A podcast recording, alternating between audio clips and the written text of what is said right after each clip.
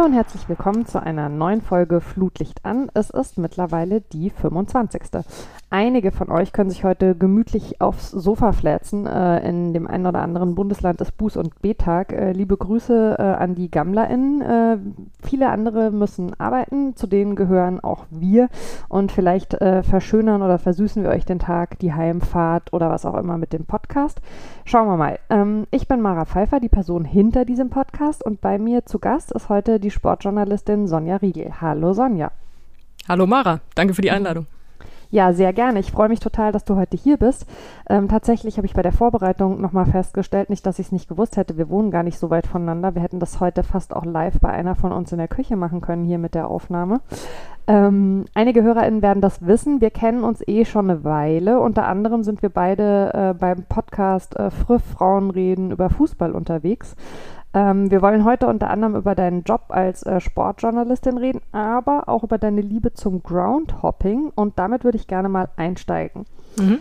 Ähm, du hast im Februar auf Bandcamp unter dem wunderschönen Titel Die Sonne mit der hautengen Hose fünf Groundhopping-Geschichten veröffentlicht, ähm, die du selbst geschrieben und dann eben auch eingelesen, nicht eingesungen hast, trotz Bandcamp. Ähm, erzähl doch vielleicht mal, wie es dazu gekommen ist.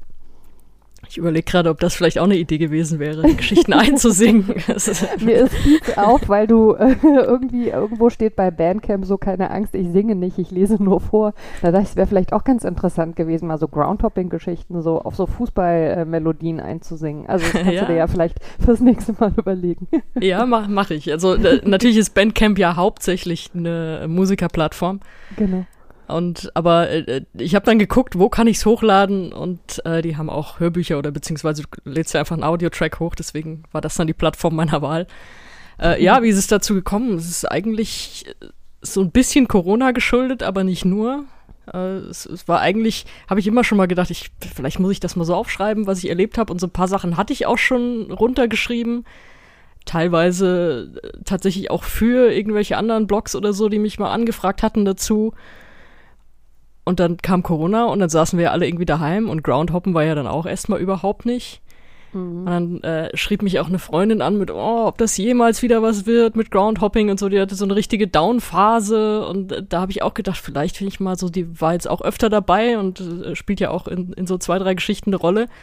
Mhm. Wenn ich da mal so, was wir schon erlebt haben und was ich schon erlebt habe, was Groundhopping bedeuten kann, wenn ich das mal so runterschreibe und ähm, ihr vielleicht einfach mal eine CD schicke mit dem eingelesenen Zeug. Also um das nochmal so zu erleben, um sich nochmal klar zu machen, ja. so war das und das kommt auch wieder und äh, ja, einfach so, so ein bisschen, um so ein bisschen gute Gefühle wieder zu erzeugen. Das war so meine erste Idee. So ein bisschen therapeutisch. Ja, und zwar für mich, aber nicht nur für mich. Deswegen habe ich dann mal so zusammengetragen, was habe ich schon, was lohnt sich vielleicht irgendwie aufzuschreiben noch und dann das so ein bisschen alles sortiert. Also ich meine, man sitzt ja dann eh zu Hause und dann kann man ja sowas auch mal machen. Ja, und dann ist so die Idee hat sich dann so immer weiter gesponnen irgendwie. Also es hat natürlich gedauert, bis ich das zusammen hatte. Dann ist es ja auch immer noch mal eine Überwindung, in so ein Mikrofon zu sprechen. Ich meine, mhm. wir machen das jetzt gerade äh, für einen Podcast und ich podcaste jetzt ja auch schon länger es ist noch mal was anderes, wenn du Sachen vorliest. Ja. Das ist einfach noch mal eine ganz andere Art zu sprechen und da musst du dich ja auch selbst äh, editieren mit allem. Das, das hat auch total lang gedauert, da habe ich auch lange dran rumgemacht. Also wer sich fragt, warum ich nicht atme auf dem Hörbuch, äh, natürlich atme ich in echt. äh, so Zeug und dann habe ich es aber irgendwann geschafft, das halt fertigzustellen. Das war dann so kurz nach, nach Weihnachten, also Weihnachten 2020.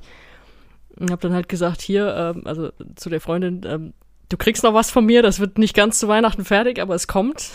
Und dann habe ich sie im Januar, glaube ich, geschickt und natürlich auch dann ihr dann gesagt, äh, was ich damit vorhabe, ich würde das gerne auch veröffentlichen und so ist das okay.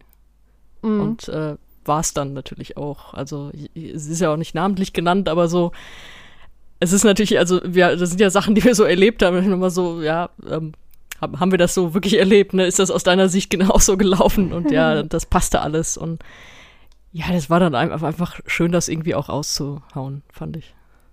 Ja, kann ich mir sehr gut vorstellen. Ich meine, da hat ja schon ähm, auch sehr viel ähm, gefehlt. Ich kann auch äh, allen HörerInnen nur empfehlen, sich das tatsächlich äh, runterzuladen und anzuhören und gerne auch eine kleine Spende dazulassen. Ähm, ich hatte jedenfalls sehr viel Spaß und ähm, Das ging genau, auch schon gleich. Das, das kann man noch, sorry, das kann man noch dazu sagen. Ich habe das äh, so hochgeladen, dass man sich kostenlos runterladen kann. Also das genau, ist jetzt nicht, das ist jetzt kein Projekt, das ist kein Projekt, mit dem ich, mit dem ich Riesenkohle machen will oder so. ähm, es ist dann einfach optional. Äh, wer mag, kann da sozusagen was in den Hut werfen, aber wenn nicht, mhm. dann gibt man da einfach seine E-Mail-Adresse ein und kriegt den Download von den Dateien und einem PDF. Also man kann es dann auch lesen, wenn man lieber mhm. lesen will und nicht meine Stimme dazu hören. Nee, ich kann tatsächlich nur empfehlen, es sich anzuhören. Ähm, mich hattest du äh, direkt äh, in dieser kleinen Einleitung, äh, in diesen ersten dreieinhalb Minuten, ähm, weil was ich sehr fühle an der Geschichte ist äh, dieser Frust als Kind, äh, um Teile des Spiels betrogen zu werden, weil halt Spiele um eine bestimmte Uhrzeit anfangen und man zu einer bestimmten Uhrzeit ins Bett muss und irgendjemand dann äh, die also bodenlose Unverschämtheit hat, in der Halbzeit zu sagen, das war's jetzt für dich. Ähm, du steigst auch ein mit der wunderschönen Geschichte, dass dein erstes Stadionverbot von deiner Mutter ausgesprochen wurde, als du 14 Jahre warst. Und beschreibst dann eben, wieso daraus die Motivation erwachsen ist, zu allen Spielen zu gehen, die dich interessieren, wenn du es irgendwann mal selbst entscheiden kannst. Kann man sagen, rückblickend, deine Mutter hat das Gegenteil von dem erreicht, was sie wollte?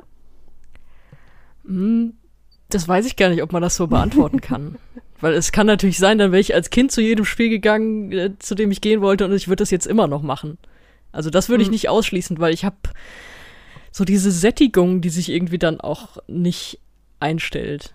Also jetzt ist es natürlich ja. noch mal was anderes. Jetzt ähm, dadurch, dass man alle Spiele auch sehen kann im Fernsehen, ist ja auch noch mal wieder was, weil äh, das ist jetzt, das steht jetzt so nicht drin, aber äh, die Geschichte ist ja noch, natürlich noch länger als diese kurze Einleitung dass ich irgendwann, als ich dann Freunde gefunden hatte, die da auch hingegangen sind, äh, konnte ich natürlich öfter mich mit denen irgendwie da treffen.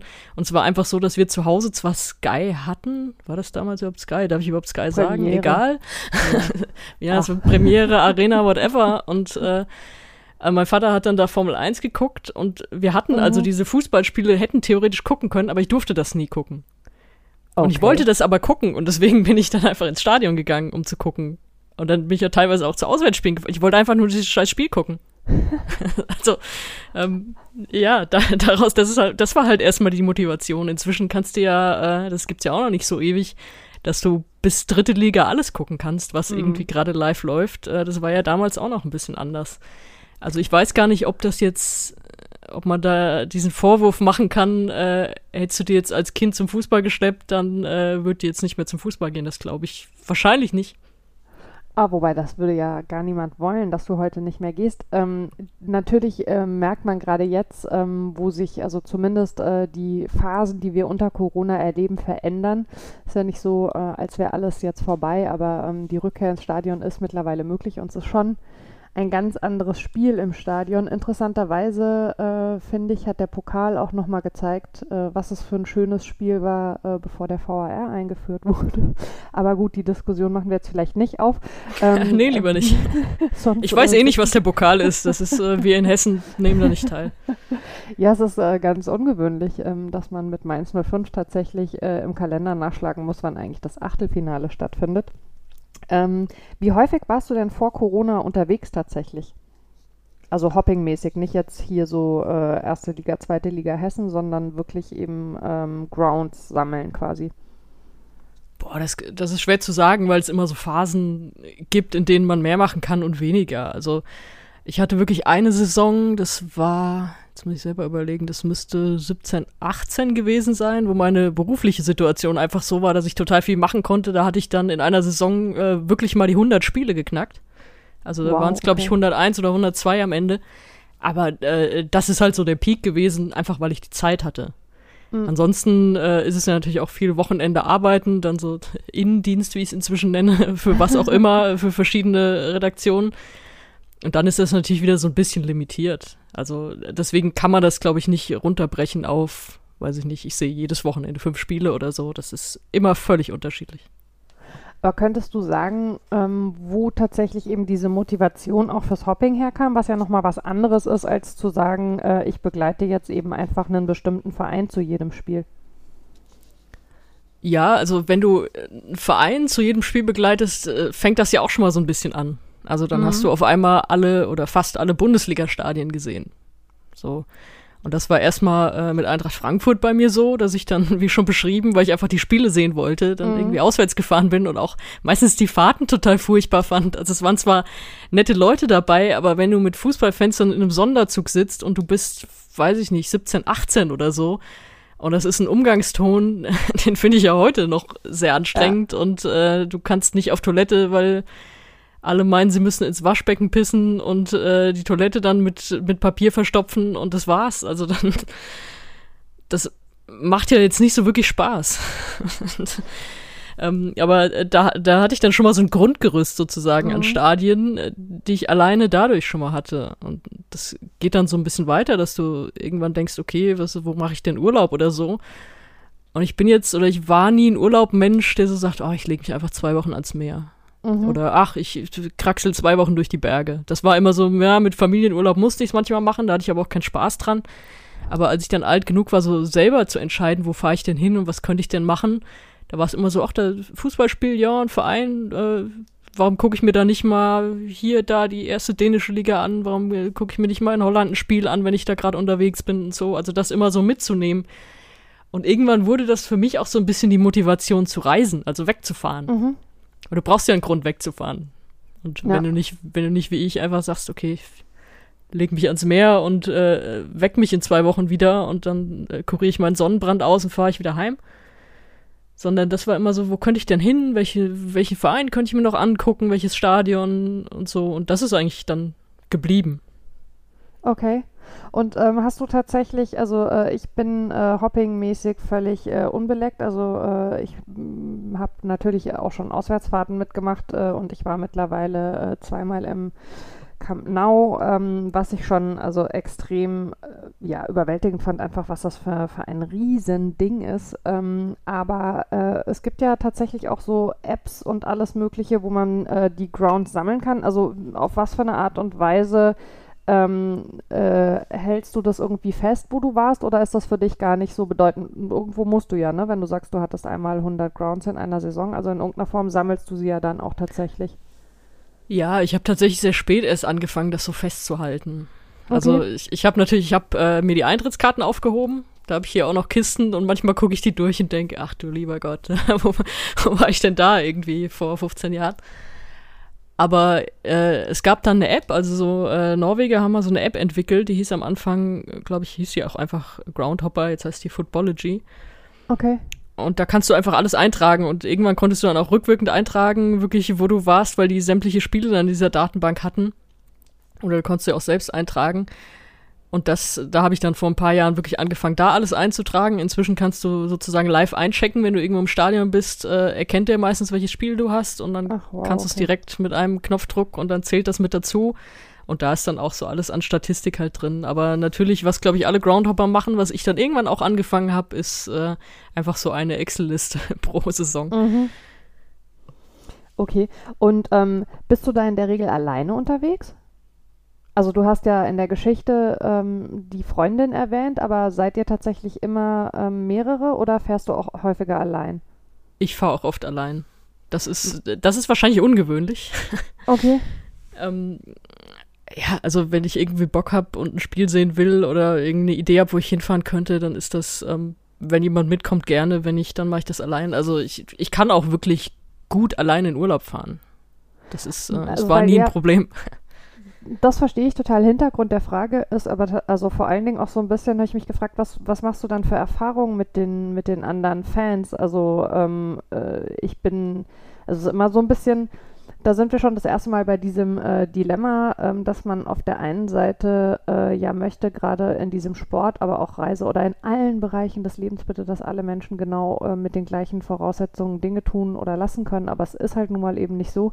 Und auf der einen Seite will man es einfach normalisieren und auf der anderen Seite muss man aber an bestimmten Punkten drüber sprechen, um diese Normalisierung irgendwann zu erreichen. Äh, lange Rede, kurzer Sinn. Wie ist es denn für dich, wenn du dann als Frau in einem fremden Land alleine, auch im Fußball und so unterwegs bist? Hast du da auch schon unangenehme Erfahrungen gemacht oder ist es eigentlich so in dieser Fußball-Family eher alles positiv für dich verlaufen? Mm. Also unangenehme Erfahrungen macht man natürlich beim Fußball öfter mal, klar, aber ich, also ich überlege jetzt gerade live, ob die damit zu tun hatten, dass ich eine Frau bin. Wahrscheinlich in meinem Fall weniger. Das ist aber auch irgendwie so ein bisschen damit zu erklären. Also ich bin eher auch so ein unsichtbarer Typ. Also wenn ich jetzt irgendwo zum, äh, zum Fußball gehe, dann, dann äh, stelle ich mich nicht an den Bierstand und fange an, mit allen zu diskutieren oder so, sondern mhm. das, vielleicht kommt es auch so ein bisschen aus dem Beruf, dass ich dann mich, mich eher so nebenhin stelle und beobachte und so. Also ich glaube, dass mich da Leute eher auch gar nicht so wahrnehmen und ich einfach dann das alles beobachte. Und dann kommt noch dazu, es gibt jetzt auch, glaube ich, ein Foto hier bei dem Podcast dazu. ähm, ich sehe ja jetzt auch nicht so typisch Frau aus. Also, dass man so sagt, so, das machst du hier, äh, warum bist du nicht äh, hier blöde äh, mit Frauen geteckte Veranstaltungen einfügen? Mhm. Warum bist du nicht da? Was, was willst du beim Fußball? Sondern meine Angriffspunkte sind da wahrscheinlich eher andere. Also so, äh, warum siehst du aus wie ein Typ, wenn du eine Frau bist? So, hä, was soll das? Also so, sowas kommt dann eher mal, aber ähm, was ja das heißt nicht, unangenehm ist. Eben, ja, ja, aber ähm, das heißt ja nicht, dass ich dann, dass ich dann Frauen abspreche, dass es irgendwie, dass es da auch andere Sachen gibt. Nur mir passieren mhm. die halt selten. Und es ist dann eher so, dass man, wenn man mit Leuten ins Gespräch kommt, so, ah, du bist alleine unterwegs, warum bist du denn alleine unterwegs? Also so das, also aber, aber jetzt nicht so, nicht so übergriffig, sondern dass mhm. tatsächlich irgendwie so ein ein nettes Ehepaar, was ich irgendwie im, im De Kolb in Rotterdam getroffen habe, irgendwie meint so, oh, alleine, das ist ja ungewöhnlich und so, das ist aber, ähm, mit wem redest du denn dann darüber? Ich erlebe das halt hier einfach so und das ist so, ich muss da jetzt nicht direkt mit irgendwem drüber reden, ja.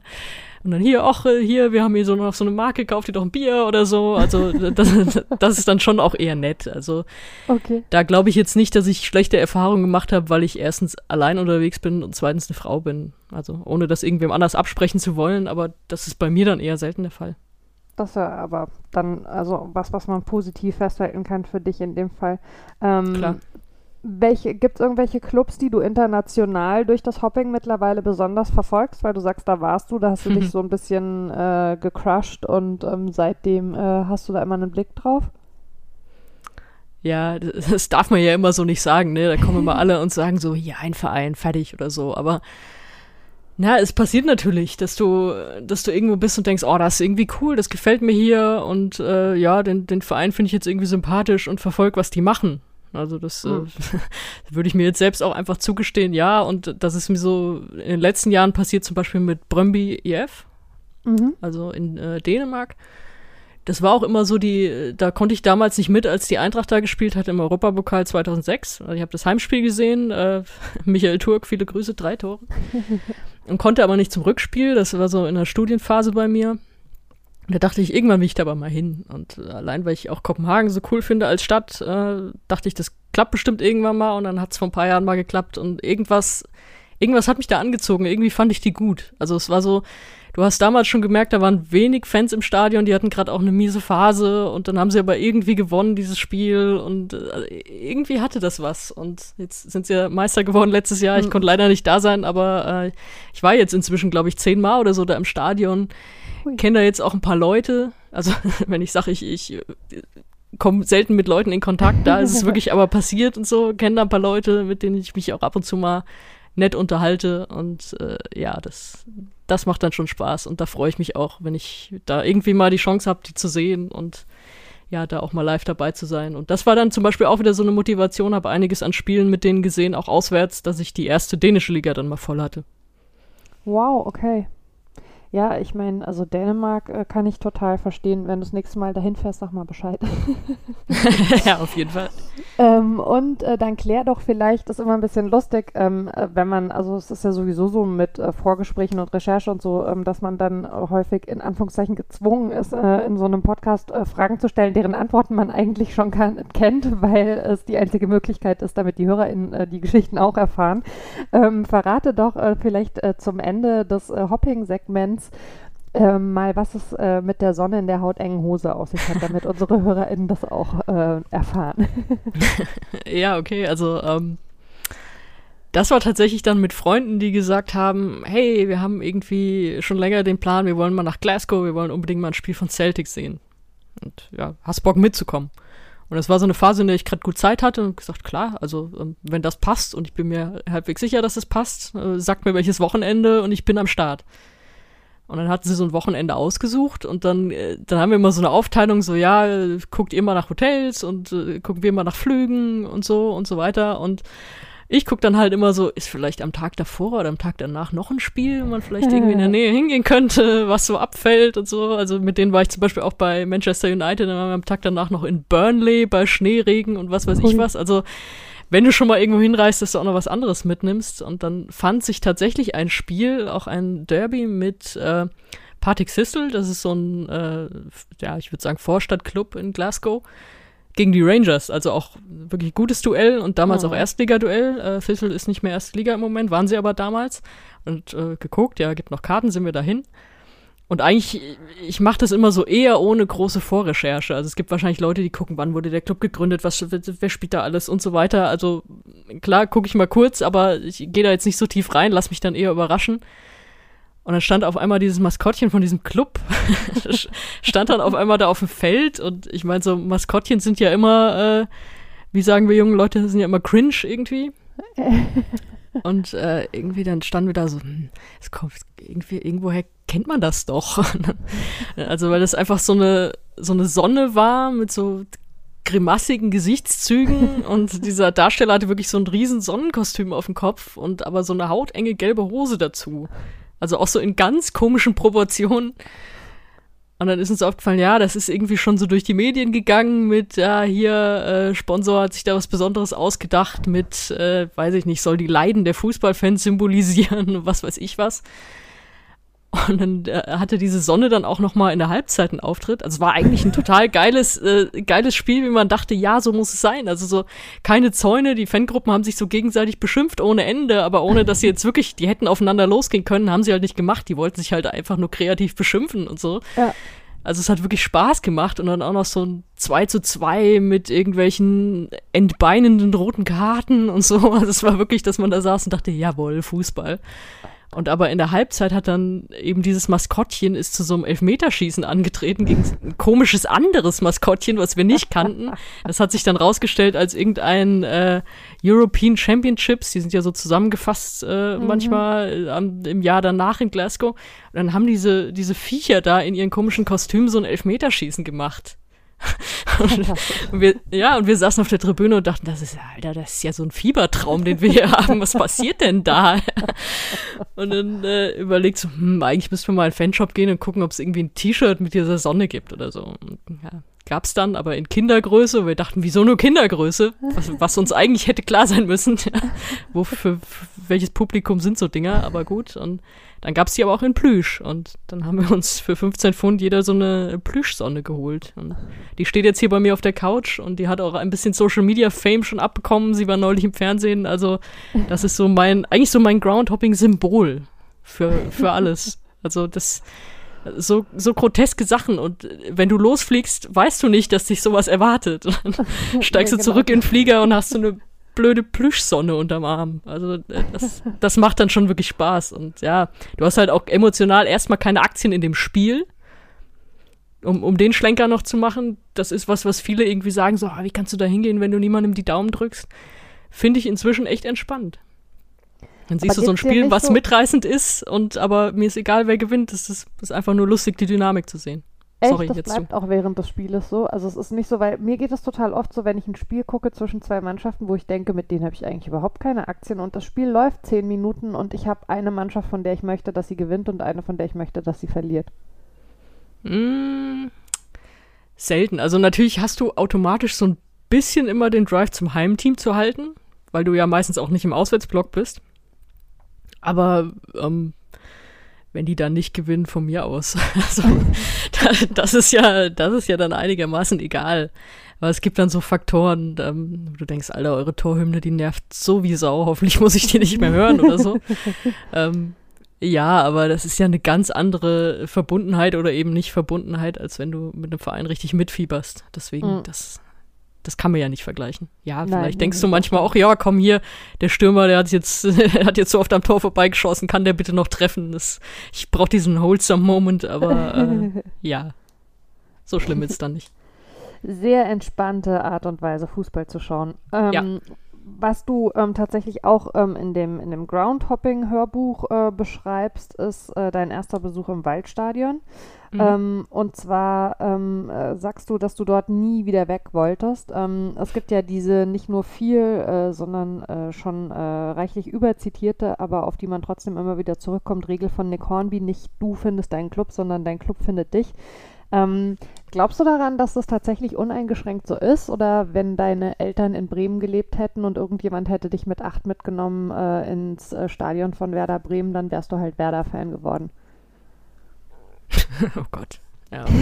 Wäre wahrscheinlich so passiert. Also, ähm, ja, dieses, ja, natürlich, wir kennen ja alle Fever Pitch und das ist ja auch ein total geiles Buch. Also diese Regel, ähm, die hätte man ja auch anwenden können, wenn ich in Bremen das erste Mal im Stadion gewesen wäre und Bremen-Fan geworden wäre. Also das hätte sich ja jetzt halt. nicht aus.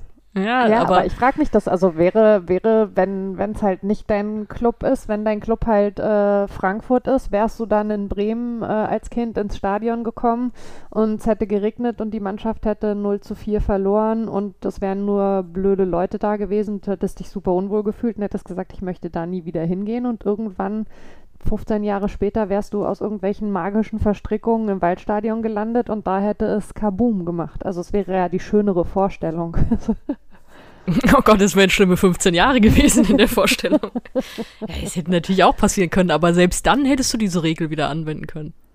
Also, ja, genau. Das ist ja die Frage. Die, also die kannst du dir ja drehen, wie du willst. Ja, und es, meine Güte, es ist halt einfach so passiert. Bei mir war es dann halt früher so, wenn mal äh, Fernsehen nebenbei Fußball lief und da, da sind wir jetzt nicht äh, in dem Alter, in dem ich schon irgendwie gesagt habe, ich will da auch hin, sondern noch kleiner dass ich, mhm. dass ich irgendwie auch einen Anhaltspunkt wollte, zu, zu wem soll ich halten? Wem, ja. wem soll ich da die Daumen drücken? Und habe ich immer gefragt, äh, welche Stadt ist denn da näher bei uns?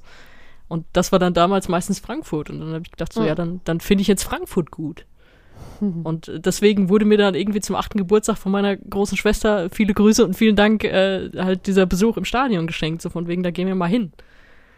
Also ja. das, das hätte natürlich auch, weißt du, wenn, wenn zu der Zeit Mainz 05 schon größer gewesen wäre zum Beispiel. Also so, deren Aufstieg kam ja wirklich erst dann danach. Also, wenn, ja. aber wenn damals schon Kloppo hier am Ruder gewesen wäre oder so, dann wäre ich halt dahin gegangen. Und ich bin ja auch, als ich jung war, auch dahin gegangen, weil ich dachte, es ist zwar in Anführungszeichen nur Mainz 05, aber es ist Live-Fußball. Nehme ich auch, nehme ich alles. Mhm. So, ja.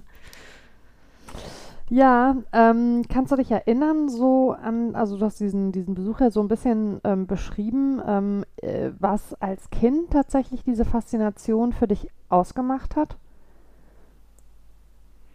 Hm, also natürlich, wenn man so immer von sich sagt, ich bin, ich bin für Frankfurt, ich bin Frankfurt-Fan und so, und dann bist du da auf einmal live dabei, was du sonst nur im Fernsehen kennst, das ist natürlich schon mal eine Faszination an sich. Mhm. Das ist, da bist du ja auch so überfordert, dass du, glaube ich, vom Spiel gar nicht so viel mitkriegst. also es ist, glaube ich, bis heute so, dass ich am Fernsehen so viel mehr von einem Spiel mitkriege, als wenn ich im Stadion noch so Reize von überall woanders habe. Aber das war, glaube ich, erstmal so das, ja. Ja, ähm, und also die fast klassische Frage in der aktuellen Phase, wie sehr hat dir das gefehlt während der Pandemie? All dieses, was zu dem Kosmos Live Fußball dazugehört? Also ja, es hat mir gefehlt, aber auch das schreibe ich ja im Buch und das war ja auch so ein bisschen mit dieser Motivation, auch dieses Buch zu schreiben. Die Zeit, in der ich äh, als Jugendliche hingehen wollte und die Spiele gab es und ich durfte einfach nicht, die war schlimmer als jetzt. Weil ich mhm. weiß, ja, das kommt irgendwann wieder und äh, Fußball hat sich ja auch relativ schnell das Privileg irgendwie geholt, ähm, wir spielen weiter und es gibt ja diese Spiele, die man dann im Fernsehen gucken kann oder teilweise dann auch jobmäßig halt auch da ist und ja, das kommt ja jetzt alles wieder und von daher habe ich das einigermaßen gechillt, glaube ich, genutzt und um dann eben auch mal so zu sammeln, zum Beispiel mit diesem Buch oder so. Also das habe ich, glaube ich, ganz gut ausgehalten. Da habe ich jetzt nie mhm. gedacht, oh Gott, das, das ist alles so schlimm, es wird nie wieder und so, sondern es war für mich eigentlich immer ein absehbarer Zeitraum. Und allein dieses Gefühl hat mir schon geholfen. Also, weil damals als Kind, weißt du, dich nimmt jemand mit, wenn du acht bist ins Stadion und du bist total angefixt und dann nimmt dich einfach, ich glaube, das nächste Mal, dass ich da war, war sechs Jahre später. Und ich ja. hätte aber natürlich, wenn mich jemand mitgenommen hätte, natürlich zu jedem Spiel gewollt. Ja. Und ja, das klar, ist eine, das das, und, und, du, und das ist komplett nicht absehbar, wenn du irgendwie zehn bist oder so, wann du da jemals wieder hinkommst. Und deswegen ist das für mich im Moment, äh, diese Phase, die fand ich da deutlich entspannender und so habe ich das dann auch gesehen für mich. Finde ich ja ganz spannend, also weil tatsächlich, ich kann mich noch total gut daran erinnern, ähm, als es äh, die ersten ähm, so Kontaktbeschränkungen äh, gab äh, im März 2020, äh, dass dann äh, einer der ähm, Virologen, aber ähm, nicht Christian Drosten, sondern ein anderer, der weniger häufig in Erscheinung getreten ist, relativ früh gesagt hat, wahrscheinlich wird es bis Ende des Jahres nicht mehr möglich sein, dass Fans in ein Stadion gehen. Und ich so dachte, wie bitte? und das war so komplett unvorstellbar. Also, weil ich meine, es war ja so viel an dieser Pandemie so total unvorstellbar, weil wir das alle halt noch nie erlebt hatten. Aber dass wirklich jemand sagt, also man kann nicht ins Stadion gehen, man hatte sich, finde ich, auch, ich hatte immer so die Vorstellung, wenn man sich bei irgendjemandem ansteckt, auch mit einer normalen Erkältung oder so, dann machst du das doch drin. Draußen ist doch eigentlich alles fein. Und natürlich, also weiß man ja mittlerweile auch, dass halt draußen vieles feiner ist als drin, aber diese Vorstellung, das ist echt, also das war, ich fand das total seltsam. Und als dann irgendwann in den Wochen danach klar wurde, das wird sogar noch länger dauern, und als aber parallel klar wurde, und die machen aber einfach weiter, also das hat, ich fand das sehr, sehr schwierig so in der Gesamtgemengelage. Und ich hatte tatsächlich auch so dieses Gefühl, irgendwann wusstest du gar nicht mehr, ob oder wie oder wann es nochmal weitergeht. Ähm, und so dieser Moment, dass man das Gefühl hatte, es kommt zurück tatsächlich ähm, und es wird auch wieder sich so anfühlen, ähm, den hatte ich jetzt in dieser, in dieser zweiten Pokalrunde, wo man jetzt durch 2G und so echt in vielen Stadien halt auch so einen fast wie vor der Pandemie Zustand hat.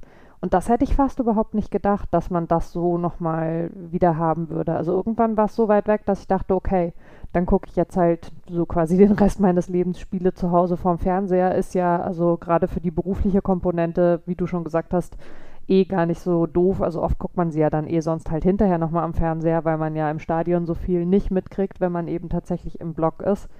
Aber also ich fand, das war sehr weit weg zwischendurch.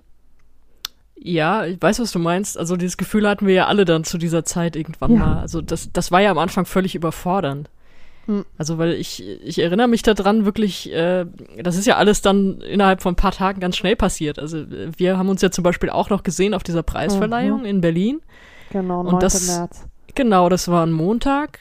Ja. Und äh, dann ging ja auf einmal alles ganz schnell. Also genau, danach ist ja der dann, ja. genau der Bundesligaspieltag äh, hat ja dann glaube ich gar nicht mehr stattgefunden, aber davor ja. war ja donnerstags hat die Eintracht noch so ein scheiß Europapokalspiel gehabt, ja. was von dem ich wirklich dachte, okay, das fällt aus, da muss ich nicht zur Arbeit, dann muss ich doch noch zur Arbeit, weil es einfach weil sie einfach nicht abgesagt haben, was für mich schon unerklärlich war. Aber äh, ich hatte da schon das Erlebnis, da kam ich nämlich gerade von so einer Hopping-Tour. Also es war nicht nur Hopping, ich habe in Kopenhagen hatte ich auch einen Arbeitstermin, aber halt äh, wollte da eigentlich auch Fußball gucken. Und die hatten schon ein Wochenende früher diesen, diesen Geisterspielkram. Mhm.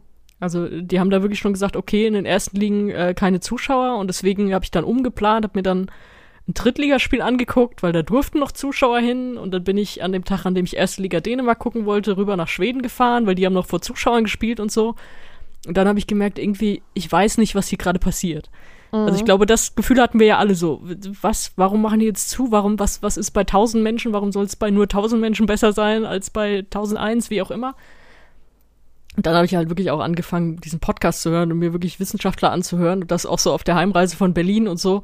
Das Corona-Update meinst du, ne? Den NDR. Das, das vor allem, ja, aber es gab ja auch noch andere Interviews und so, dass, dass ich wirklich dachte, ich will das jetzt verstehen.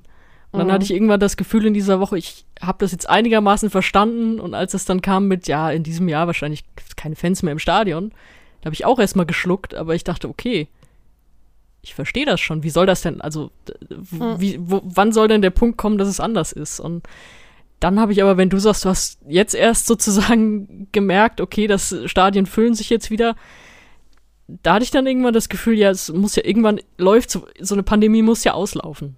Wir, werden mhm. jetzt, wir werden jetzt sehr wissenschaftlich, aber okay. aber wenn es nicht immer neue Varianten gibt, äh, hoffentlich äh, bleibt es dabei, dass es, dass es jetzt nicht noch was Neues gibt, dann muss es ja irgendwann so zu Ende gehen. Wenn wir Pech haben, mhm. kommt dann eine neue Pandemie oder eine neue Variante, aber es muss ja sozusagen ein natürliches Ende dafür geben. Und dann gehen wir wieder ins Stadion. Das, das war mir auch relativ, ja, was heißt, schnell ist wahrscheinlich übertrieben und äh, wir haben alle die Geschwindigkeiten von damals noch im Kopf, die waren sowieso alle irgendwie komisch. Aber das war mir dann auch klar. Also, dass ich, dass ich dachte, ich werde nie wieder in ein Fußballstadion gehen. Also, dem, dem Moment gab es dann auch nicht ist halt so dieses, man hatte schon auch mit den ganzen Privilegien des Fußballs, die er ja sehr schnell für sich beansprucht hat, finde ich das Gefühl, dass da so eine krasse Distanz reinkommt. Natürlich eben auch im Mix mit diesen Geisterspielen. Und ähm, ich habe auch sehr lange gedacht und ich bin auch noch nicht schlussendlich davon überzeugt, dass alles ähm, daran wieder gut zu machen ist, aber ich, ich habe schon so das Gefühl gehabt, ähm, die Leute werden auch nicht einfach so zurückgehen. Und ähm, wenn du aber diese, also gerade Pokal ist ja auf so eine bestimmte Art und Weise emotional, wenn du das jetzt wieder erlebt hast, dann hat man, finde ich, schon gesehen, der Fußball hat einfach eine Kraft, da kannst du, wenn du das am eigenen Leib, sag ich mal, miterlebst, dann ist alles andere für die 90 Minuten total egal. Das ist eigentlich total erstaunlich, was man dann alles ausblenden kann, sondern dann geht es halt einfach nur um das Spiel. Und ich bin mittlerweile eigentlich ziemlich überzeugt davon, dass die Leute alle zurückkommen werden, weil es einfach diese, diese ganze Theorie mit, man hat sich jetzt andere Sachen gesucht für die Wochenenden und so, ja, aber man kriegt es jetzt auch wieder mit übers Fernsehen mit der Stimmung im Stadion und so. Und ähm, ich glaube, es wird wahrscheinlich nochmal ein harter Winter, aber ich glaube, spätestens im Frühjahr ähm, werden fast alle zurückgekommen sein. Ja, witzig, witzigerweise war das, was du jetzt gesagt hast, ja auch so ein bisschen die Argumentation dafür, dass sie für sich beansprucht haben, ganz früh wieder zu spielen. Ne? So ja. von wegen, ja, wir geben euch Zerstreuung und wenn wir spielen, das lenkt euch ab und so. Ähm. Ja, wobei das habe ich, also das habe ich, um das äh, abschließend noch, aber das habe ich überhaupt nicht, ähm, also das fand ich nicht gut und auch. Ja, ich auch nicht. Kann sein, genau, kann sein, dass das, also ich glaube, es gab sogar Leute, für die das, ähm, für die das stimmte, aber ich fand das als Argumentation trotzdem nicht richtig. Und diese Zerstreuung vorm Fernseher ist, glaube ich, auch eine andere als die im Stadion, wobei das natürlich auch gesprochen ist aus der Position von Leuten ähm, wie dir und mir, die eben sonst im Stadion sind. Leute, die eh immer Fußball am Fernsehen schauen. Die gibt es ja auch, darf man nicht vergessen. Für die hat sich, glaube ich, tatsächlich, was den Fußball angeht, während der Pandemie total wenig verändert. Aber dann sind wir ja jetzt auch schon so ein bisschen ähm, bei einer ähm, globaleren Betrachtung vom Fußball, äh, die eben auch bei dir ähm, äh, Job ist. Äh, du hast tatsächlich Online-Journalismus auf Diplom studiert. Ähm, ja, Diplom, die Älteren werden sich erinnern. genau. Witzigerweise hatten wir in der ersten November-Folge auch schon äh, die Frage, ob das MA für Master oder für Magister steht. Ähm, war dann aber auch noch der gute alte Magister. Ich habe den auch noch. Du hast also ein Diplom. Äh, in 20 äh, Jahren wird niemand mehr wissen, was das ist, aber äh, bis dahin, äh, oder du bist ja dann längst schon etabliert, deswegen ist es auch egal. Und ähm, bist dann den ganz klassischen Weg gegangen. Das heißt, also du hast viele Praktika und Hospitationen gemacht. Ähm, war das von deiner Seite aus geplant oder dann eher zufällig, dass der Sport sich so als Schwerpunkt rauskristallisiert hat? Zumal kann man ja sagen, du hast auch noch einen anderen Schwerpunkt, ähm, den du aber momentan eben mehr so privatjournalistisch betreibst, nämlich die Musik, ne? Ja, Oh Gott, privatjournalistisch klingt so traurig, aber ja, das, das mache ich halt auch noch frei nebenbei, das stimmt. Also dein Broterwerb, wenn man das so sagen kann, ist momentan äh, im Sport. Ähm, ja, ist der, Haupt, ist der Haupterwerb, genau, das stimmt, ja. ja. Genau. Also äh, die Frage war jetzt äh, dreimal ums Eck. Äh, war das mit dem Sport geplant oder hat sich das eher so ergeben? Ja, ich glaube, da, gehen wir schon wieder zurück über, über alles, was wir eben schon gesprochen haben, weil geplant, also ich, ich würde sagen, geplant war es nicht, weil ich aber auch nicht gewusst hätte, wie ich das hätte planen sollen. Also, das ist super es, interessant, weil genau ja, so würde ich das auch beantworten. Schwer ausgedrückt, aber es ist mhm. so, ich denke da auch viel drüber nach, weil so, wenn Leute kommen so, oh, du hast so einen Traumjob oder so, ich glaube, ich bin immer schlecht im Träumen gewesen einfach. Also, weil dir machen ja so viele klar, dass vielleicht wirst du das ähnlich erlebt haben, wenn mhm. du, äh, wenn du jung bist, weiß nicht, so Schulkindalter und dann kommen so Leute, was willst du mal werden oder so und, und du gehst halt viel zum Fußball, dann, das ist schon mal komisch, damit bist du schon mal Außenseiter ohne Ende, ja, und ähm, das, dass Leute dann so sagen, ja, aber also mit Fußball kannst du ja eh nichts machen und du bist ja, mhm. bist ja ein Mädchen, was willst du denn beim Fußball und so, also äh, überleg dir mal, was du später mal, was du später mal machen willst und das sagen dir dann Lehrer, das sagen dir deine Eltern und so weiter, also ich wüsste nicht, vielleicht gibt es eine Generation bald, ich hoffe, es gibt bald eine Generation, die irgendwie im Teenie-Alter da sitzt und sagt, ja, ich habe Bock, Sportjournalistin zu werden. Ja. Und äh, da, da richte ich jetzt alles drauf aus oder so. Aber das war bei mir, es war einfach nicht vorstellbar. Also weil es mir einfach auch nicht vorstellbar gemacht wurde von außen. Und deswegen hätte ich wahrscheinlich eingeschlagen, wenn mir jemand gesagt hätte, hier, du kriegst einen Job, irgendwas, was du halbwegs erledigen kannst, also jetzt nicht irgendwie Häuser aufbauen oder so, weil dafür hätte ich wahrscheinlich viel zu wenig Muskelkraft. Hier, du kriegst irgendeinen Job, äh, 9 to 5 und du hast aber immer die Chance, du kannst alle Fußballspiele sehen, die du willst und du kannst zu Konzerten gehen, wenn du willst. Da hätte ich gesagt, klar, jeder Job mache ich. Mhm. Also, und da wäre mein Traum auch schon am Ende gewesen. Also ich sage ja, ich, ich, war da, das war für mich schlecht vorstellbar. Von daher ist es eigentlich viel besser als alles, was ich hätte planen können. Auch wenn das jetzt so, so traurig hochtrabend klingt, aber es ist einfach so. Nee, ich, ich finde also, das ist einfach ähm, ein Teil der Realität ähm, und ich fürchte, dass es heute noch äh, viel so ist, ähm, dass äh, wenn du eben nicht äh, als, als Junge aufwächst äh, und, und sprichst davon, dass du in diese Bereiche rein möchtest, äh, dass das erstmal so ein bisschen belächelt wird. Also deswegen finde ich ja, auch jede, ja. ähm, die es schafft, ist im Ende ja, also würde ich zumindest hoffen, macht dann auch nachfolgenden äh, Generationen Mut. Und das ist echt ein bisschen witzig, dass man, also ich meine, wir reden jetzt ja nicht äh, über Weltraumforschung oder so, sondern wir reden über Sportjournalismus und ähm, die Hürden sind aber eben vielfach noch äh, so hoch, also für nicht äh, cis-männlich gelesene Personen, ähm, dass es, glaube ich, einfach wichtig ist, äh, das weiter zu thematisieren. Also wir hatten das ja vorher schon mal. Ich finde, das ist so eine ambivalente Geschichte, dass du auf der einen Seite einfach nur deinen Job machen möchtest, ohne dir darüber Gedanken zu machen, wie das jetzt von außen gesehen wird. Auf der anderen Seite bist du mit diesen Reaktionen ja eben schon auch konfrontiert und du weißt, was das für dich bedeutet. Ich meine, wir sind ja jetzt auch beide in einem bestimmten Alter, also wir machen das schon eine Weile. Ähm, wenn man sich zurückerinnert, wenn man halt eben sehr viel jünger war, ähm, dann, dann sind da Dinge auch nochmal anders unangenehm und schwierig, wenn man auf solche Widerstände stößt und oft sind das ja auch, ja, also Widerstand ist jetzt nicht per se angenehm, aber es sind eben oft auch besonders unangenehme Widerstände und ja, ich finde es deswegen wichtig, dass man drüber spricht, einfach. Ähm, ja, ähm, darf ich da mal ja, einhaken, weil klar. ich also wir, wir kennen, hast ja gesagt, wir kennen uns und tauschen mhm. uns auch so manchmal aus, aber das, ich weiß es von dir nicht, aber ähm, ich bin mir relativ sicher, du wirst ja sagen, wenn ich, wenn ich dir gleich das Beispiel nenne. So in dieser Schulzeit, wenn du immer zum Fußball gehst und so weiter und weiß ich nicht, dass das Logo und Mannschaftsfoto und Spielerfotos irgendwie auf deinen Ordner klebst oder was weiß ich was Hast du auch ganz häufig gesagt bekommen, oder bei mir stand es sogar in der Abi-Zeitung immer so, wo siehst du Sonja in zehn Jahren oder so? Da schreibt niemand hin, die wird Sportjournalistin, sondern da mhm. schreiben Leute hin, die ist Spielerfrau in zehn Jahren. Ew. So. Das, das würdest du zum Typen nicht sagen, obwohl das genauso passieren kann, theoretisch. Ja, öffentlich wahrscheinlich ah, am Ende leider ja, gar nicht. Aber, aber das ist zum Beispiel sowas. Das ist ja auch eine Stelle, wo du denkst, okay, hm. Ja, klar, ja, logisch. Warum, warum sollte ich? Aber gut, das assoziiert ihr also damit, dass ich zu Fußball gehe. Das ist echt krass, ja. Also die Frage, wo sehen dich Leute dann im Fußballkontext? Und dann ja. ist die Rolle, die dir zugewiesen wird, die der Spielerfrau. Wow. Genau. Ja. Also das okay. ist dir wahrscheinlich auch passiert, oder? Weil das ist, das kann, das muss, glaube ich, jedem Mädel passieren in dem Alter, das sich für Fußball interessiert.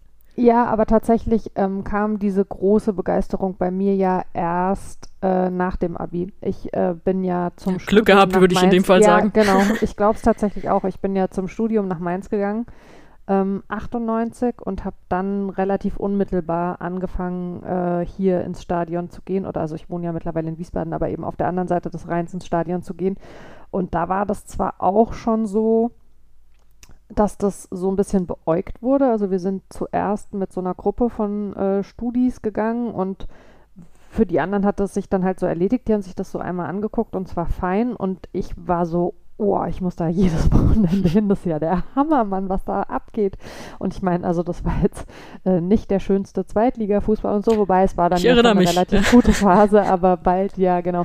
Ähm, und ähm, also es war schon so, ne, dass man da so draufgeschaut hat, so, hä, wenn ich gesagt habe, ich gehe am Wochenende ins Stadion, warum? Ja, äh, spielt ein Freund oder was? So, ja, immer, genau. immer. Ja. ja. genau. Und also diese Sprüche schon, aber so diese, diese ähm, Assoziation, was ja ganz klassisch ist äh, für dann eben Schulende, dass man sagt, also wo ist jemand dann und dass dann Spielerfrau kam, das nicht, aber tatsächlich halt schon so diese Geschichte mit dem, äh, gerade, ähm, das äh, habe ich auch sehr gefühlt, als du gesagt hast, du bist dann häufig allein im Stadion gewesen ähm, beim Hopping. Ich war dann auch oft allein ins Stadion. Ich bin da einfach eben so für mich mit mir hingestiefelt. Mit der Zeit lernst du natürlich Leute kennen, aber erstmal war ich eben alleine. Und dann war es schon auch so, dann stehen halt irgendwelche Leute neben dir und schubsen dich dann an und sagen, na und welcher von den Jungs gefällt dir besonders gut oder mhm. zu wem gehörst oder so. Und du denkst dir so, ich gehöre zu niemandem, ich gehöre zu mir und ich gucke mir hier ein Spiel an und kann es mich mal in Ruhe lassen. So. Und das ist halt einfach Mist. Also das, äh, da, das müsste man mal umdrehen eigentlich. Also einfach mal genau. Männer fragen sollen. Na, wer ist süß von denen? So, dann merkst genau. du erst, dass, dass es eigentlich völlig absurd und völlig egal ist. Ja, ja oder du brichst halt noch stärker auf äh, und äh, schubst halt einen Typen im Block neben dir an und äh, schnickst so in Richtung Spieler und sagst, na, welches ist deiner? Mit wem gehst du nachher nach Hause? Dann hast du nämlich gleich zwei Themen angesprochen, die da Panik ja. auslösen im Block. So, genau. nein, nein, nein, so. Ja, das ist ähm, ein, äh, ein großes Thema ähm, nach wie vor. Ähm, genau, aber es gehört eben, eben dazu, dass äh, dir niemand vermittelt in diesem Alter, ähm, klar kann es dein Job sein. Genau, das ist tatsächlich so. Ich kann mich tatsächlich noch an eine Situation erinnern, wo ein Kommilitone von mir gesagt hat, ähm, er möchte mal Sportjournalist werden. Und zu dem Zeitpunkt war für mich schon total klar, dass ich Journalistin werde. Und ich bin schon die ganze Zeit ins Stadion gerannt und ich habe im Blog drüber geschrieben und ich habe mich unheimlich viel damit beschäftigt. Und in dem Moment saß ich so da und habe den so angeguckt und dachte, krass, der sitzt hier einfach und sagt, er will Sportjournalist werden. Wie soll das denn funktionieren? Also genau, genau. Es ist, einfach, es, es gehört überhaupt nicht in den Bereich der Dinge, die du dir vorstellen kannst.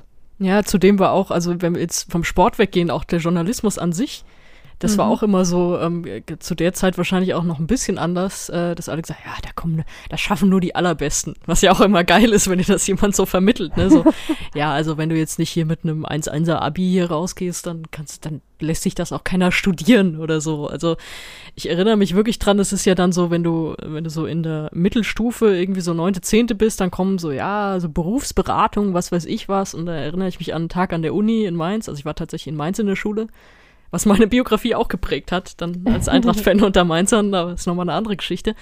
Aber dann gab es so eine, äh, so eine Veranstaltung Wege in den Journalismus. Und da, mhm. weiß ich nicht, da stand irgend so ein Professor und äh, sollte halt erzählen, auf welchen Weg man in, jo in Journalismus kommen kann oder welche Wege. Es gibt ja wirklich sehr viele. Das, ist, das erkennt man dann aber auch erst nach und nach, wenn man wirklich Journalisten später trifft und Journalistinnen. Aber ähm, der fing dann wirklich an, also der Hörsaal war voll mit, ja, sie wollen also in Journalismus, ja, können sie eigentlich vergessen. Das, das war so der Anfang. Und dann Schön. wirklich so eine kurze Einleitung von wegen, ja, wenn sie da nicht mit richtig gutem Abi und so, dann können sie da vergessen, dass sie das studieren und das auch so quer, das schaffen nur die ganz wenigen. Und äh, ja, wenn sie trotzdem noch weiter interessiert sind nach der kurzen Pause, können sie ja wiederkommen. Und dann war danach war der Hörsaal halt leer. Und gut, ich bin da trotzdem noch geblieben und dachte aber so, wow, das war jetzt nicht gerade aufbauend. Wo ist mein 9-to-5-Job, bei dem ich wenigstens abends Fußballspiele gucken kann? Ja, aber dann bleibt man trotzdem dran. Also, wie du es auch sagst, du hast gesagt, du hast einen Blog geschrieben. Ich habe halt für die Schülerzeitung geschrieben. Und dann mhm. sind wir auch einfach mal zum Eintracht-Training. Hoffentlich hört das jetzt keiner von denen, weil wahrscheinlich äh, irgendwelche Pressemenschen von vor oh Gott, 20 Jahren oder so jetzt im Nachhinein noch was fordern oder so. Wir sind einfach Spieler angesprochen. Hier können wir ein Interview mit euch machen, denen zwei, drei äh, doofe Frage, Fragen gestellt, die eigentlich eher so in Richtung Poesiealbum gehen. Also so, weiß ich nicht, was hörst du für Musik oder so? Und ja. daraus so ein Interview für die Schülerzeitung geschrieben. Einfach so, weißt du, so einfach machen erstmal und, und dann stolz drauf sein, das gemacht zu haben und irgendwie ein Spielerinterview zu haben und daraus, daraus halt in, in traurigen äh, Text gemacht, der dann so ein bisschen nach mein erstes Ferienerlebnis klang, weil anders lernst du es ja auch im Deutschunterricht nicht. Da lernst du ja nie, wie man journalistische Texte schreibt. Aber gut, du hast zumindest mal was gemacht und äh, ja, wieso nicht? Und hattest mal so einen Einsatz. Und dann von da an ging es ja, dann so ein bisschen weiter. Einfach machen ist, Einfach ja, ist ja der allerbeste genau. Tipp, den es da gibt. Ja? Absolut. Ähm, ich hatte es die Woche tatsächlich äh, davon, ähm, dass das erste Interview, was ich dann im Fußball geführt habe, ähm, war kurz vor dem Nicht-Aufstiegsspiel in Braunschweig tatsächlich äh, mit Jürgen Klopp, weil wir halt einfach äh, dann uns beim Verein gemeldet haben und gesagt haben, hi, wir sind das Uni-Fernsehen und ähm, wir möchten was darüber machen, was dieser Verein gerade irgendwie in der Stadt auslöst und können wir ein Interview mit dem Trainer haben. Und das äh, gab es dann tatsächlich. Und dann saßen wir echt, äh, so sonntags war das Spiel und äh, donnerstags saßen wir auf dem Bruchwegrasen äh, und haben das Interview geführt. Ja, also genau sowas. Dann ja. auch nicht der schlechteste Einstieg, so es prägt dann irgendwie auch ein Auf jeden Fall. Wir haben gerade ja schon drüber gesprochen, äh, Journalismus ist häufig auch misogyn, ist einfach so. Ähm, und ähm, Fußball eben sowieso auch. Ähm, muss man dann fast äh, schon besonders leidensfähig sein, wenn man also in den Sportjournalismus geht und das quasi von zwei Seiten äh, abbekommt? Oder ist das die falsche Fragestellung, weil wichtig ist eben einfach erstmal, sich diese Räume zu nehmen? Hm. Ja, also das würde ich auf jeden Fall äh, nicht dagegen reden bei dem, was du so sagst. Auch, auch, da sind wir wieder so ein bisschen bei meiner Sondersituation, dass äh, meine Angriffsflächen wieder andere sind. Also ich habe mhm. zum Beispiel ganz oft am Anfang, also ich habe hier äh, natürlich nicht im Sport auch angefangen, sondern so hier für die Lokalzeitung geschrieben und äh, dann später war ich auch teilweise auch Nachrichtenredaktion, nicht nur Sport und so. Und bei mir war es dann immer erstmal so, nicht von wegen, oh, eine Frau schreibt, sondern es war so, Leute haben mich angeguckt, so, ah, hat da jemand seinen Sohn mit zur Arbeit gebracht? Oder ähm, ah, Schülerzeitung auch hier? Ähm, also, das waren so die Sachen, mit denen ich eher so, ja, beleidigt wurde. Also vielleicht auch nicht mit der beleidigenden Intention, aber es ist natürlich trotzdem irgendwie beleidigend. Mhm. Deswegen hm, habe ich das vielleicht weniger abbekommen und dann irgendwie so in Männerrunden bin ich dann auch eher so geworden, dass ich, wenn mich jemand halt ankackt, dass ich dann halt zurückkack. Also, dass ich dann, dass ich dann äh, dir den derben Spruch halt einfach auch zurückdrücke. Das hat sich auch so ergeben. Das ist vielleicht auch nicht immer äh, die allerbeste Lösung, aber es ist halt dann meine Lösung. Aber ähm, ist so eine Form ja, von Notwehr, oder? Ja, wahrscheinlich, wahrscheinlich auch, ja. Aber klar, du bist von vielen Männern umgeben, natürlich im Sportjournalismus äh, noch mehr. Und du hattest, glaube ich, mit äh, Petra da mal drüber gesprochen, so muss ich irgendwie dann als Frau mehr beweisen oder so. Mhm. Das ist halt auch so eine Frage, aber ich glaube, dass ich da immer ganz gut durchkomme, weil wir haben jetzt über dieses Groundhopping-Segment gesprochen. Wenn ich halt sage, ja, hey, ich war für Fußball schon über den Polarkreis oder bin mit dem Auto nach San Marino gefahren, dann ähm, ja, dann fällt es zumindest im Gegenüber ein bisschen schwerer zu sagen, ja, du hast überhaupt keine, was willst denn du hier beim Fußball, ja? Schaust dich nach Männern um. Haha, viel Spaß, so, ne? Also, dann glaube ich, dass ich mir die Räume da natürlich auf irgendeine Art auch äh, irgendwie für, für mich dann mit einnehme, klar.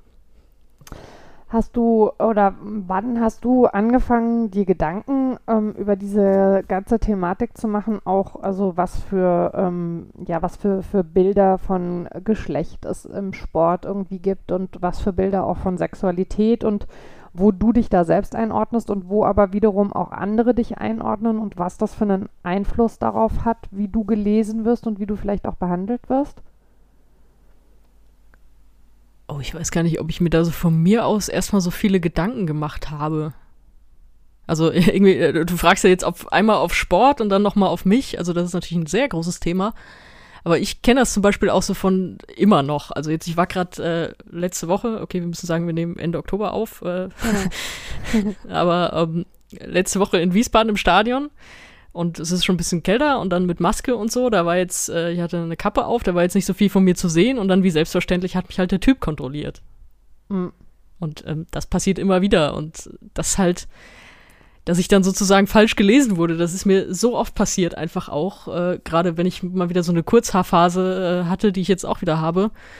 Ähm, das ist halt, das war mir am Anfang sau unangenehm, aber irgendwann habe ich gemerkt, das muss den anderen unangenehmer sein als mir.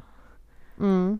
Also, wenn du verstehst, was ich meine. Also, es ist. Ja, ähm, total. Ähm, mir ist es. Die, ja, sorry. Ja, Nee, du, äh, mach du. Nee, ich wollte nur sagen, also es macht auch die Frage auf, ähm, warum man ähm, das überhaupt ähm, verlangen muss. Also, dass ähm, man eben sagt, äh, wir machen hier jetzt äh, die und die Eingänge. Also komplett, ähm, komplett. Ja. Man kann ja sagen, man macht es als Angebot. Also wenn jemand genau. äh, eben nur von einer Person äh, eines bestimmten Geschlechtes kontrolliert und abgetastet werden möchte ähm, und also dass eben das äh, selbst zugewiesene oder selbst empfundene ist, dann kann man sich in die und die Schlange stellen und ansonsten haben wir aber einfach Schlangen, wo sich jeder reinstellen kann, der sagt, ist mir auch völlig Wumpe.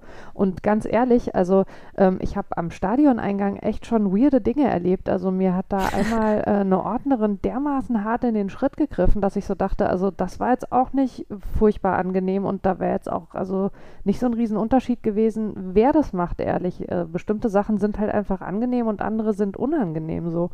Das, das ist exakt so. Das Problem ist nur bei dem Ordnungsdienst nochmal, das kriege ich dann auch manchmal erklärt, weil manche, manche fragen dich dann halt auch Mann oder Frau. Und das ist in dem Fall ja auch nicht irgendwie fies gemeint, sondern die müssen das fragen, ja. weil sie es anders nicht dürfen. Wenn du sagst, mhm. mir hat die Frau irgendwie derbe in den Schritt gefasst, wenn das ein Mann macht, dann ist das am Ende, ähm, reden wir da fast in Richtung Straftat. Der darf das nicht. Ja. Und deswegen können die da auch nur so halb was dafür. Da, da ist halt dann wirklich das System auch falsch. Und es gibt tatsächlich in anderen Ländern ist das auch so. In Dänemark ähm, kontrolliert dich einfach derjenige der, oder diejenige, der einfach dasteht. Und mhm. das ist ein deutlich besseres System dann. Aber das war eigentlich so das, was mir im Fußballstadion da immer am meisten aufgefallen ist. Ansonsten ist es halt, ja, Männerfußball, Frauenfußball, also ist jetzt beim Groundhopping, glaube ich, durchgekommen, dass ich eigentlich äh, bei, bei Frauenfußball jetzt kein Groundhopping gemacht habe, sondern immer nur bei Männerfußball. Mhm. Ähm, ja, war am Anfang halt auch so, als, als ich angefangen habe, war Frauenfußball ist ja wirklich in seiner Entwicklung hinten dran, einfach weil es auch, äh, weil es ja auch klein gehalten wurde, einfach total mhm. lang. Das muss man ja auch sagen. Und es ist ja immer noch so, dass in Deutschland in der zweiten Liga spielen zweite Mannschaften. Ja. Das, das nervt bei den Männern schon in der dritten Liga und bei den Frauen ist es in der zweiten Liga. Also da bist du auch schneller irgendwie durch mit allem. Da habe ich bestimmt auch schon einiges, einiges an Stadien, aber da ist, da war für mich der Kosmos nie so groß. Aber ich habe mir dann auch nie Gedanken drüber gemacht, warum ist es so? Aber mhm. es hat mhm. natürlich seine Gründe. Klar, sind ja auch auf, werden ja auch immer weiter aufgearbeitet und kann ich mir auch gut vorstellen, da auch deutlich mehr zu sehen in nächster Zeit. Aber es war halt einfach nicht präsent. Ja, ich weiß nicht, habe ich jetzt, so. die Frage war so groß, habe ich jetzt das meiste daraus beantwortet? ja, auf jeden Fall. Ähm, lass uns noch mal äh, kurz äh, zurückgehen tatsächlich, also zum, zum puren ähm, Job. Ähm, was würdest du denn sagen, ähm, wie dein Weg so verlaufen ist? Also ähm, Sportjournalismus ist ja auch äh, ab von allem anderen schon ein Bereich, wo man so das Gefühl hat, die Leute, die drin sind, ähm, verteidigen an vielen Stellen so ein bisschen so ihre Pfründe und haben gar nicht so ein super Interesse daran, äh, da jetzt äh, den äh, kompetenten Nachwuchs reinzulassen. Also völlig egal, um wen es sich handelt. Ähm, hast du häufiger die Erfahrung gemacht, dass tatsächlich jemand äh, sich die Mühe gemacht hat zu schauen, was kannst du und das vielleicht zu fördern oder bist du eher ausgebremst worden oder wie hast du deinen, deinen Weg in diesem Job so empfunden bislang? Ja, also das, was du jetzt so beschrieben hast, das kam eher so die letzten Jahre. Ansonsten war das mit dem Sport eigentlich immer so nebenbei bei mir, weil also den Weg ja schon angefangen äh, zu skizzieren, als ich dann Online-Journalismus studiert habe da war halt auch, ich glaube, wir hatten ein Seminar Sportjournalismus und das war auch nicht besonders gut. und, und, das war dann der Sportteil in diesem, in diesem äh, vierjährigen Studium. Das war jetzt auch ja. nicht viel. Aber auch da, ich gedacht, hm, was kann man denn so machen? Und äh, hatten wir dann zum Beispiel, ja, diese Aufgabe, ähm, Reportage in den nächsten drei Wochen, denkt euch ein Thema aus und äh, setzt das um. Das ist eigentlich schon, also das ist auf jeden Fall schon mal, schon mal ein sportlicher Zeitraum und ich äh, kenne auch einige, die gesagt haben, pff, ich gehe eh später in PR und nicht Journalismus, die haben sich einfach eine komplette Reportage ausgedacht. Da war ich völlig ja. fertig danach, als ich, als ich, als ich das, äh, als ich das mitbekommen habe. Okay. Ich habe wirklich überlegt, was kann ich machen und was würde mir Spaß machen. Und äh, zu der Zeit waren die Offenbacher Kickers in der zweiten Liga. Mhm. Unter Wolfgang Frank übrigens. Und äh, da habe ich mir überlegt, ähm, hey, warum nicht mal die Sanitäter anlabern? also vorm Spiel, ob ich die mal ein Spiel lang begleiten kann. Was machen Sanitäter während so einem Zweitligaspiel? Also was okay. haben die da zu tun? Äh, kleinere Sachen, vielleicht größere Sachen und was haben die zu erzählen aus ihrer jahrelangen, wir stehen hier immer bei den Kickers und was hier alles schon passiert ist die letzten Jahre. Und das habe ich dann gemacht als Reportage, die natürlich leider nie erschienen ist, weil es nur so ein blödes Studienprojekt war. Aber das, das hat super Spaß gemacht, weil halt dann, dann äh, die haben gesagt, klar, ähm, begleit uns gern den Tag. Das Einzige, was du selber machen musst, ist halt dich um die Akkreditierung kümmern. Also schreib den Verein an, wenn die dir eine Akkreditierung für alles geben, dann nehmen wir dich auch überall hin mit. Okay. Und also, äh, dass du halt immer wieder, ich musste immer wieder irgendwie selbst so zum, zum Sport hin und mal wieder was mit Sport machen. Mhm. Und äh, dann bin ich im Rahmen des Studiums, hatten wir dann noch so ein Praxissemester, weiß nicht, ob man das noch kennt. Ich glaube, inzwischen ist das alles so runtergedampft, dass es selten sowas wie Praxissemester noch gibt. Mhm. Also in dem Studiengang gibt es das nicht mehr, aber gab es damals noch. Und äh, da hatte mich dann ein äh, Bekannter, den ich auch über die Eintracht äh, kannte, der hat halt bei T-Online gearbeitet. Und er hat gesagt, hey, ähm, komm doch da zu uns, wenn du Bock hast, mach doch das Praxissemester in, in Darmstadt halt auch. Äh, Studium war auch in Darmstadt, beziehungsweise der Campus war in Dieburg. Und dann dachte ich, ja, warum nicht? Und er hat mich dann gefragt, ja, welches Ressort willst du denn machen? und er selbst war in den Nachrichten. Da habe ich gesagt, klar, ich äh, komme gerne zu dir zu Nachrichten, aber vielleicht kann ich auch Sport machen. Und dann haben wir gesagt, okay, Praxissemester, machst du drei Monate Nachrichten, machst du drei Monate Sport. Und das habe ich dann gemacht. Und ich war aber zuerst in den Nachrichten und die haben mich dann nach ein paar Wochen schon gefragt, hey, willst du bei uns bleiben nach dem, äh, nach dem Semester? Willst du hier Werkstudentin werden? Mhm. Und dann habe ich natürlich sofort eingeschlagen, weil es auch Spaß gemacht hat und so. Aber zu dem Zeitpunkt war ich halt noch nicht mal im Sport. Das heißt, der Sport konnte gar nicht mehr so richtig auf mich zugreifen, weil ich, weil ich sozusagen dann schon weg war. Aber dadurch, dass wir alle in einem großen Büro saßen, war das dann halt so ein direkter Austausch. Und ab und zu hatte ich dann auch Schichten im Sport, wenn die mal irgendwie Bedarf hatten. Und das hat sich dann die Jahre bis zu unserem unrühmlichen Ende in Darmstadt, als wir da zerschlagen mhm. wurden, hat sich das auch so durchgezogen. Aber da war ich halt nie Sportjournalistin im Sinne von, ich mache den ganzen Tag nur Sport. Da habe ich viel Nachrichten gemacht, bisschen auch Musik und so. Und aber es war immer in der Nähe, es war immer greifbar. Zeigt übrigens auch, wie wichtig solche Praxissemester sind und was für ein Absolut, Unsinn das ja. ist, wenn man Studiengänge so zusammenstaucht, dass das dann ausgerechnet das ist, was wegfällt. Also ganz genau. Werde ich auch mein Leben lang nicht verstehen. Ähm, mittlerweile bist du ja seit einigen Jahren beim HR. Mhm. Würdest du sagen, dass wenn man dann an einem gewissen Punkt angekommen ist, dass sich dann plötzlich, also man, man arbeitet sehr lange auf irgendwas hin und dann passieren plötzlich ganz viele Dinge, so dass man denkt, ach guck, ähm, wo kommt das denn jetzt her? Also ähm, Beispiel äh, deine mittlerweile äh, sehr tollen Auftritte ähm, im Heimspiel, wo du dann eben ja auch äh, über Fußball sprichst und was du vielleicht jetzt vor einem halben, dreiviertel Jahr auch noch nicht so für dich auf der Platte hattest, dass das passieren würde, oder? Genau, das ist das, was ich am Anfang so gesagt habe, mit inzwischen fühle ich mich da schon gefördert. Also es war dann halt so, also T-Online wurde ja dann aufgekauft und äh, Darmstadt wurde platt gemacht, weil die einfach aus unseren Tarifverträgen raus wollten. Es war super unrühmlich, wie das alles abgelaufen ist und so. Und ich bin dann auch niemand, der oder die dann so schicksalsergeben ist. Ich dachte so, das, das musste alles so passieren, dass es jetzt genau so ist. Nee, das war halt einfach eine Sauerei damals. Aber ähm, mhm es hat mir durch diese Konstruktion, die dann folgte mit Transfergesellschaft und so, die Chance gegeben, viel zu erleben im Sinne von Fußball und Groundhopping und Reisen und äh, aber auch Weiterbildung machen, äh, Praktika machen und so weiter. Und dann war es aber wirklich gut, dass der HR mich dann angefragt hat, als ich äh, eben am Ende von diesem Transfergesellschaftskram dann war. Also es kam wirklich zu einem, zu einem passenden Zeitpunkt und wir hatten mhm. davor schon mal Kontakt. Und dann ist es so, wie es oft im Journalismus ist, so ja, im Moment suchen wir aber irgendwie nicht und äh, kann ich mir ihre E-Mail behalten und dann melde ich mich bei Bedarf. Und du weißt, eigentlich, eigentlich weißt du im Hinterkopf immer so, ja, wenn, wenn die jetzt nicht sagen, ey, komm vorbei, dann, dann wollen die dich auch nicht.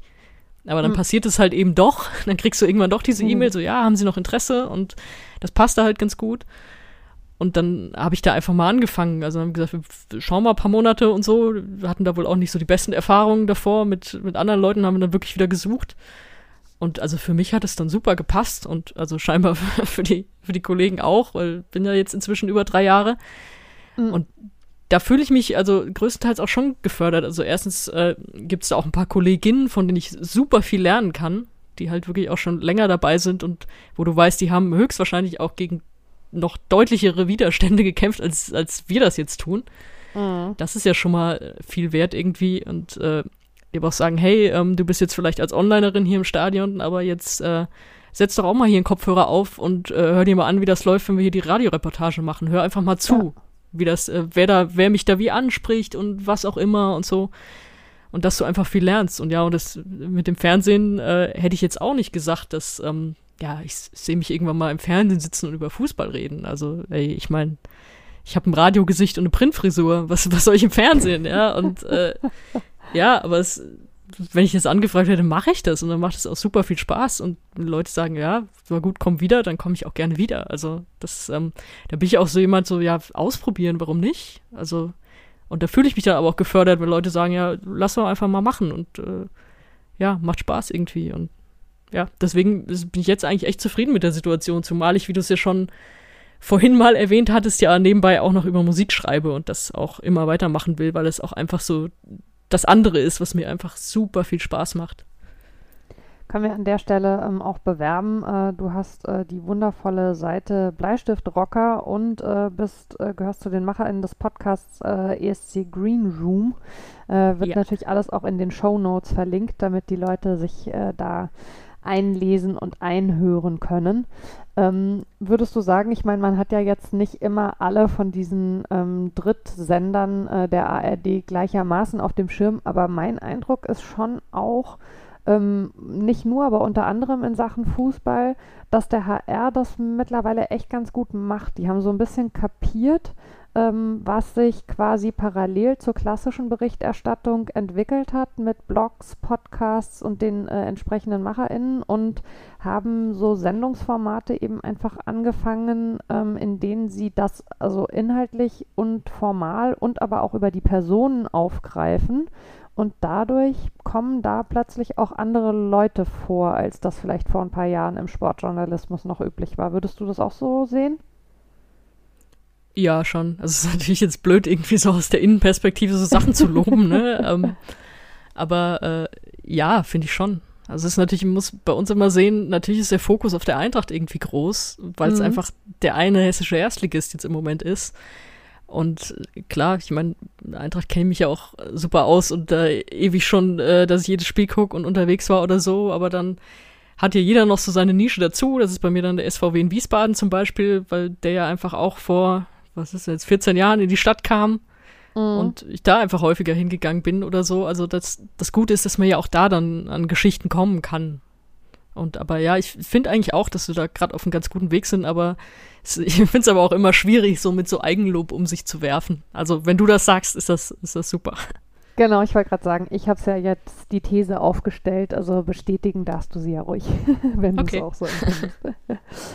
Ähm, ja, du, äh, wir sind auch schon äh, hier eine Stunde am Schnacken. Ähm, ich würde sagen, wir setzen an der Stelle mal einen Punkt. Äh, ich habe äh, noch ungefähr äh, so zehn Bullet Points, über die ich auch noch weiter mit dir hätte sprechen können, aber oh. wir machen ja immer so nach einer Stunde Schluss.